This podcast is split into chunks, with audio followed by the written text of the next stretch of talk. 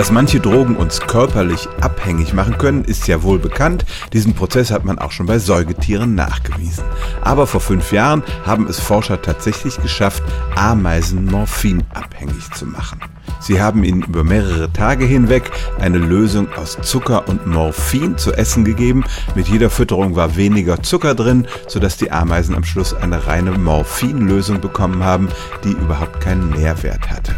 Und wenn man ihnen dann nachher zwei Nahrungsquellen zur Auswahl gab, entweder eine reine Zucker- oder eine reine Morphinlösung, dann sind die Ameisen zum Rauschgift gegangen und haben das eindeutig der nahrhaften Zuckerlösung vorgezogen.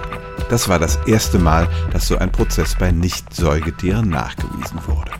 Hat das Rauschgift vielleicht einfach nur besser geschmeckt als der Zucker? Um das rauszukriegen, haben die Forscher den Ameisen tatsächlich ins Gehirn geschaut und haben festgestellt, dass dort dieselben Neurotransmitter ausgeschüttet wurden, die beim Menschen mit Suchtverhalten einhergehen.